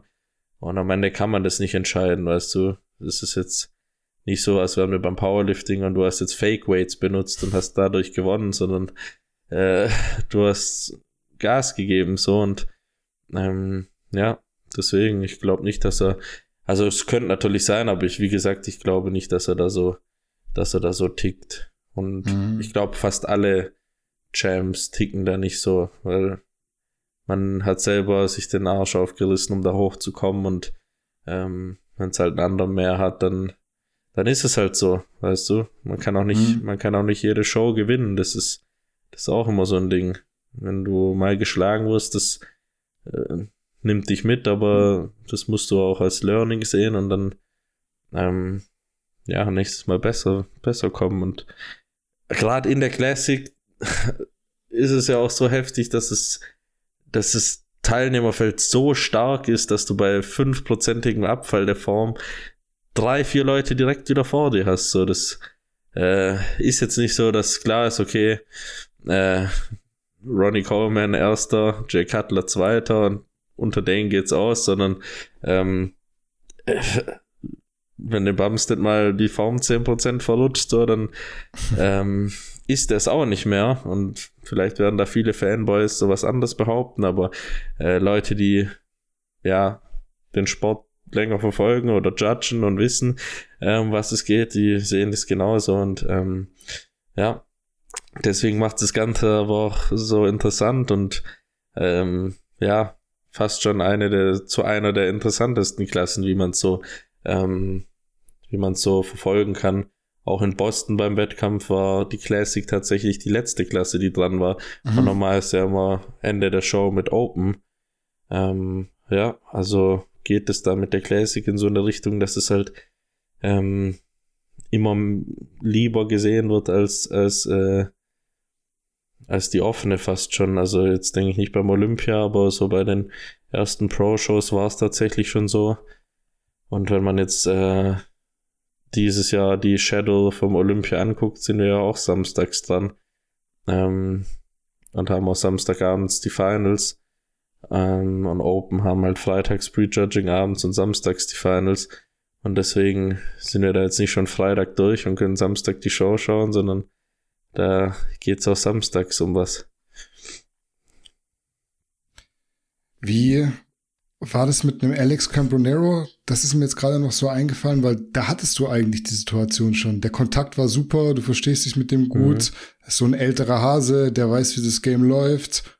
Und am Ende mhm. hat der wahrscheinlich auch nicht damit gerechnet, dass du den auf Mr. Olympia schlägst. Hat sich was an dem Verhältnis im Nachhinein getan oder ist immer noch alles cool? Hey, Alex ist so ein super Typ und Maggie, seine Frau auch, die sind super. Ähm, der ist ein herzensguter Mensch und ich liebe den Kerl so, weil es war ein Tampa, wo er gesagt hatte, oh shit, jetzt, jetzt muss ich so aufpassen so und dann dachte ich halt erst, ja okay, witzig, so die schlage ich niemals im Leben. Mhm. Ähm, und dann, wo ich halt die Tampa damals gewonnen hatte und dann, keine acht Wochen später beim Olympia, ähm, wurde er, er wurde Sechster und ich Vierter dann. Und dann, äh, ja, hat er danach gesagt, hey, richtig krass, Mann. So, deine Zeit kommt jetzt, du bist so das, was, äh, was die nächsten Jahre da auf jeden Fall um Platz 1 kämpfen wird und war voll, also hat voll gegönnt und war gar nicht da irgendwie ähm, nachtragend oder sonstiges. Und ja, deswegen für mich auch richtiger Champ und klasse Typ so. Ist der schon retired jetzt? Von dem hört man irgendwie so gar nichts. Ich weiß es auch nicht. Ich, heute war ich erst auf, auf seinem Profil und habe mal geschaut, was abgeht, aber ähm, retired ist er, glaube ich, noch nicht. Und hat auf jeden Fall ein Gym oder zwei jetzt sogar aufgemacht mhm. und ist ja auch cool, weißt du, zu sehen, okay, der macht jetzt noch sein, sein Business, bevor der aufhört und äh, legt da auf jeden Fall für eine geile Zukunft noch alles in die, in die Bahn. Ähnlich mhm. jetzt auch wie er, wie es ein Bumstead macht, so mit Firmenteilhaber und Firmen, äh, ja, verschiedenen Geschäften, die der da aufzieht, so, so finde ich dann auch immer cool. Mhm. Ja, dann lass uns zum Ende noch kurz über die nähere Zukunft sprechen, würde ich sagen. Was steht als nächstes an? Die Quali hast du ja, aber planst du noch andere Wettkämpfe vor Dezember? Wie sieht's da aus? Jetzt hast du gesagt, du gehst auf ein oh. Festival erst demnächst ja, wieder. Das, das heißt, Offseason ist gerade erst am Starten, aber planst du noch was? Genau. Vor? Gestern hat die Offseason angefangen. Ähm, ich bin ja einer, mich, also hätte ich keinen Coach, würde ich wahrscheinlich jetzt schon wieder irgendwo in der Vorbereitung sein und denke mir, mhm. ah, mein Tampa Back-to-Back-Titel will ich mir holen. Ähm, Wäre auch cool gewesen, aber ich hatte jetzt gar keine Offseason dann und man kann sich, wie ich auch bewiesen habe, in der Vorbereitung trotzdem stark verbessern. Drei Kilo habe ich aufgebaut von Olympia zu den Arnolds. Ähm, und ich war bei den Arnolds sogar noch einen Tick härter als beim Olympia. Ähm, und dementsprechend, gerade in der Classic, glaube ich nicht, dass man längere Off-Seasons braucht. Auch an Markus Rühr hat mir das für die Open Class bestätigt. Es äh, ist nicht unbedingt notwendig, sich da ein Jahr lang voll zu fressen und äh, ja, da ewig lang Off-Season rumzugurken sondern ähm, ja, die, Vor äh, die Vorbereitung zu nutzen, um Fortschritte zu machen. Aber ja, wir haben jetzt entschieden, den Olympia als, äh, als Ding zu setzen, wo wir, zu, wo wir starten mit dem Lichtblick natürlich die Frühjahrssaison 2023 da dann noch was rauszupicken und mitzumachen, falls ich nicht in die Top 3 komme beim O, um halt die Quali dann fürs folgende Jahr zu holen. Ähm, und wie dann der Plan aussieht, muss man, muss man natürlich schauen. Ähm, ich würde auch gern mal, ja gut, ja, klingt jetzt ein bisschen hart. Ich würde gern bei einer New Yorker starten. Ist jetzt seit Jahren nicht mehr so das geilste oder krasseste Teilnehmerfeld gewesen, äh, was man so gesehen hat, was für eine Night of Champions früher den drittgrößten Wettkampf eigentlich ja unfassbar war, weil ähm, auch da immer extrem krasse Athleten am Start waren. Ähm, und Gut, so die hättest du gewonnen. Pro. Jetzt. Ja. Relativ es, wahrscheinlich. Ja, relativ wahrscheinlich so. Und deswegen, ich hätte Bock auf New York auf jeden Fall, aber es liegt halt dann immer so beschissen im Jahr. Wenn man die Arnolds in den Olympia hat, dann müsste ich das Jahr dann durchpreppen und äh, ja, es wäre dann, wäre dann auch schwierig geworden. Aber ähm, das wäre auch mal so ein Ding, wo ich, wo ich Bock drauf hätte, wenn natürlich das Line-Up wieder um einiges ähm, stärker wird, wenn ich jetzt so die Kandidaten vom, von den Arnolds wieder dabei hätte, so um einfach mehrmals im Jahr so das Battle gegeneinander zu haben, das ist schon cool. Mhm. Weil, wie gesagt, ähm, es ist alles so nah beieinander. Ähm, da kann echt die Ta Tagesform, ähm, ja, die Tagesform sagen, okay, so und so fällt das Ergebnis heute aus und deswegen, wenn man das paar Mal im Jahr hätte, wäre es, denke ich, eine spannende Sache, aber ähm, ja, müssen wir gucken zu den aktuellen Plänen. Jetzt erstmal Attacke Olympia und dann äh, schauen wir, was wir da rausholen können. Mhm. Ja. Das heißt, man kann safe sagen, nichts außer Olympia. Ja, kann man jetzt safe sagen. Mhm. Mit einem lachenden und einem weinenden Auge, weil ich so bedenke, hey, der Progress wird übergeil, wenn es jetzt so läuft wie, wie weiterhin. Ich habe jetzt die letzten Wochen komplett Regeneration gemacht und hatte trotzdem heftige Fortschritte so. Ähm, und jetzt halt eben den richtigen Aufbau gestartet und äh, jetzt, jetzt will ich mir da auf jeden Fall die krassen Verbesserungen abholen so. Und dann, ähm, ja, das andere weinende, Au weinende Auge, wo, wo sich denkt, ah, geil, man, hätte ich da auch noch gestartet, aber es ist alles wie soll man sagen, es ist alles, äh, ja, schwierig, schwierig mitzunehmen, weil Bodybuilding ist halt nicht so, dass du wie jetzt im Fußball Woche für Woche deine Spiele spielen kannst und deine Turniere machen kannst, sondern du brauchst halt auch äh, die Erholungsphase. Off-Season brauchst du nicht unbedingt, aber du musst deinen Körper erholen. Ich will das Ganze noch ähm, die nächsten paar Jahre machen. Ich will es gesund machen und ich will es äh, vor allen Dingen auch mit Spaß machen so. Und ich glaube nicht, dass es irgendwann nach einem Jahr am Stück Wettkampfvorbereitung immer noch so spaßig ist, mit 5% Körperfett rumzulaufen. Hm. Ähm, und das ganze Ding hatte ich ja auch jetzt erst so, ähm, oder hatte ich letztes Jahr, wo ich halt die Tampa gemacht habe und dann dazwischen die ewig lange Zeit bis zum Olympia. Das war äh, körperlich als auch psychisch eine Tortur und äh, ja, deswegen da mal in Form zu sein und die Form zu halten und weiterhin ähm, zu verbessern, das ist schon, schon was, was dir alles abverlangt und deswegen, ähm, ja, bin ich jetzt auch erstmal froh drüber, so wie es aktuell ist und äh, dass wir den Olympia mitnehmen. Mhm. Gibt es diese Gedanken, dass man bei so einem Wettkampf vorm Olympia eventuell mal die Form vorhauen und einen schlechten Eindruck fürs eigentliche Ziel hinterlassen könnte? Weil wenn du jetzt beispielsweise in Rumänien starten würdest und dann dort mhm. ja, wegen der Lebensmittelvergiftung scheiße aussiehst und nicht gewinnst, sehen das ja auch die wichtigen Kampfrichter. Ja. Ja gut, in Rumänien sind es, glaube ich, nicht die wichtigen Kampfrichter. Aber es spricht sich äh, rum, der OS ist jetzt Dritter es geworden. Es spricht sich rum, genau, und die werden sich das auch anschauen. Ähm, und da würde ich dir eigentlich auch schon recht geben, weil, also unterbewusst auf jeden Fall, ähm, wenn man denen dann sagt, ja, ich hatte Lebensmittelvergiftung, so scheiße, so, dann werden die es verstehen, aber wie alles im Leben wird sich das irgendwo bemerkbar machen.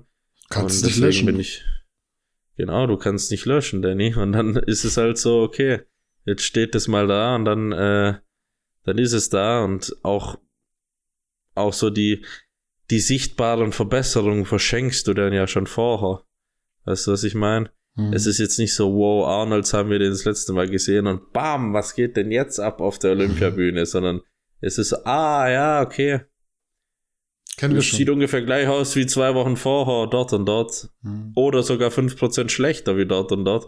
Und ja, deswegen ähm, nur der Olympia jetzt erstmal. Aber vor allen Dingen aus den Gründen, dass ich, dass ich äh, die Erholung richtig mitnehmen wollte und äh, mich absolut auf den Olympia fokussieren will, weil das ist, das ist am Ende des Tages das, was drauf ankommt. Mhm. Dann meine letzte Frage für heute. Was ist noch möglich? Beziehungsweise, was ist das Ziel? Ich formuliere es mal bewusst simpel und offen, weil ich dich nicht in irgendeine Richtung beeinflussen will. Was steht auf ja. der Agenda? Was hast du vor? Also vor habe ich den Sport auf jeden Fall noch äh, einige Jährchen gesund und munter zu betreiben, wie schon gesagt.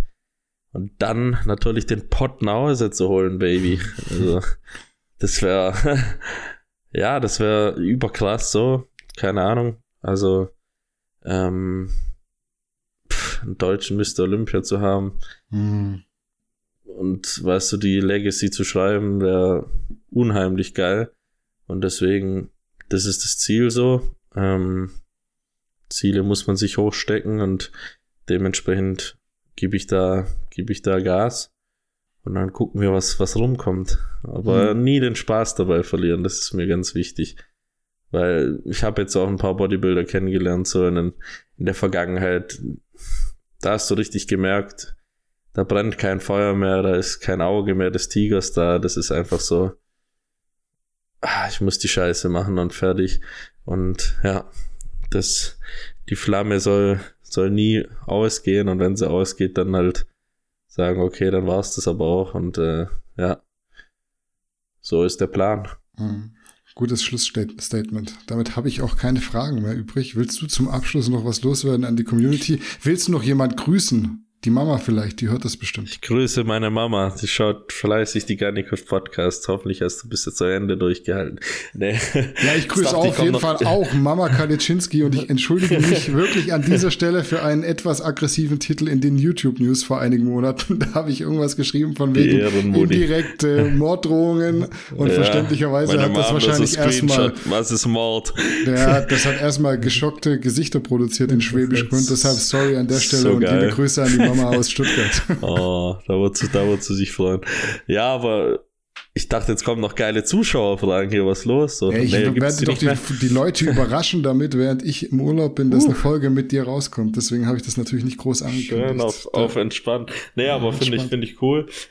Ansonsten, was gibt's zu sagen? Ja, ich äh, bedanke mich natürlich für alle Zuhörer des äh, der weiteren Podcast-Folge. Ich hoffe, das Ganze hat euch gefallen. Wie gesagt, mit Danny ist es immer ähm, ist es schon sehr, sehr freundschaftlich und das ist dann auch immer ein cooles Gespräch, wo man, denke ich, mal gerne mithört, weil man sich dann doch mehr öffnet als bei, ähm, keine Ahnung, einem Fernsehinterview oder so, wo du immer denkst, scheiße, was sage ich gerade, sondern es ist einfach freie Schnauze von, von den Lippen geredet und ähm, ja, bedanke mich natürlich für die ganze Unterstützung, ähm, die ihr mir gibt. Äh, das, das ist nicht wie soll man sagen, es ist nicht äh, normal, beziehungsweise ich sehe das nicht als Selbstverständlichkeit an, dass, dass da eine Community so hinter einem steht und da auch pusht, mir teilweise Texte schreibt, äh, mit krassen, mit krassen Nachrichten, dass ich Leben verändert habe und äh, sowas ist richtig cool und das zeigt mir, dass äh, man die ganzen Tools, wie Social Media und solche Geschichten auch echt positiv nutzen kann. Ähm, ja, dafür auf jeden Fall dickes, dickes Danke und ansonsten an die Jungs und Mädels gut Kick, gibt selber Gas und äh, macht Wettkämpfe oder setzt euch Ziele und verfolgt die. Und äh, ich schwitze mir hier überhart ein ab. Und deswegen bin ich raus für heute. Ja, dann lass uns uns nicht weiter in die Länge ziehen. Danke für deine Zeit auf jeden Fall. Es war angenehm wie eh und je und ich freue mich natürlich auf jeden Zeitpunkt, an dem wir das wiederholen können. Ich freue mich auf den nächsten Burger, Junge, auf den du mich einlädst. Ja, wenn du mal wieder auf in die Dan, Heimat kommst. Auf Dannys Nacken. Ja. ja. Du musst nur kommen. Die Einladung steht. Und in diesem Sinne. So sieht's aus. War es das mit einer weiteren Episode des Garnicus Podcasts. Ich hoffe, ihr hattet Spaß. Macht's gut. Bleibt gesund und bis zum nächsten Mal. Ciao, ciao. Adios.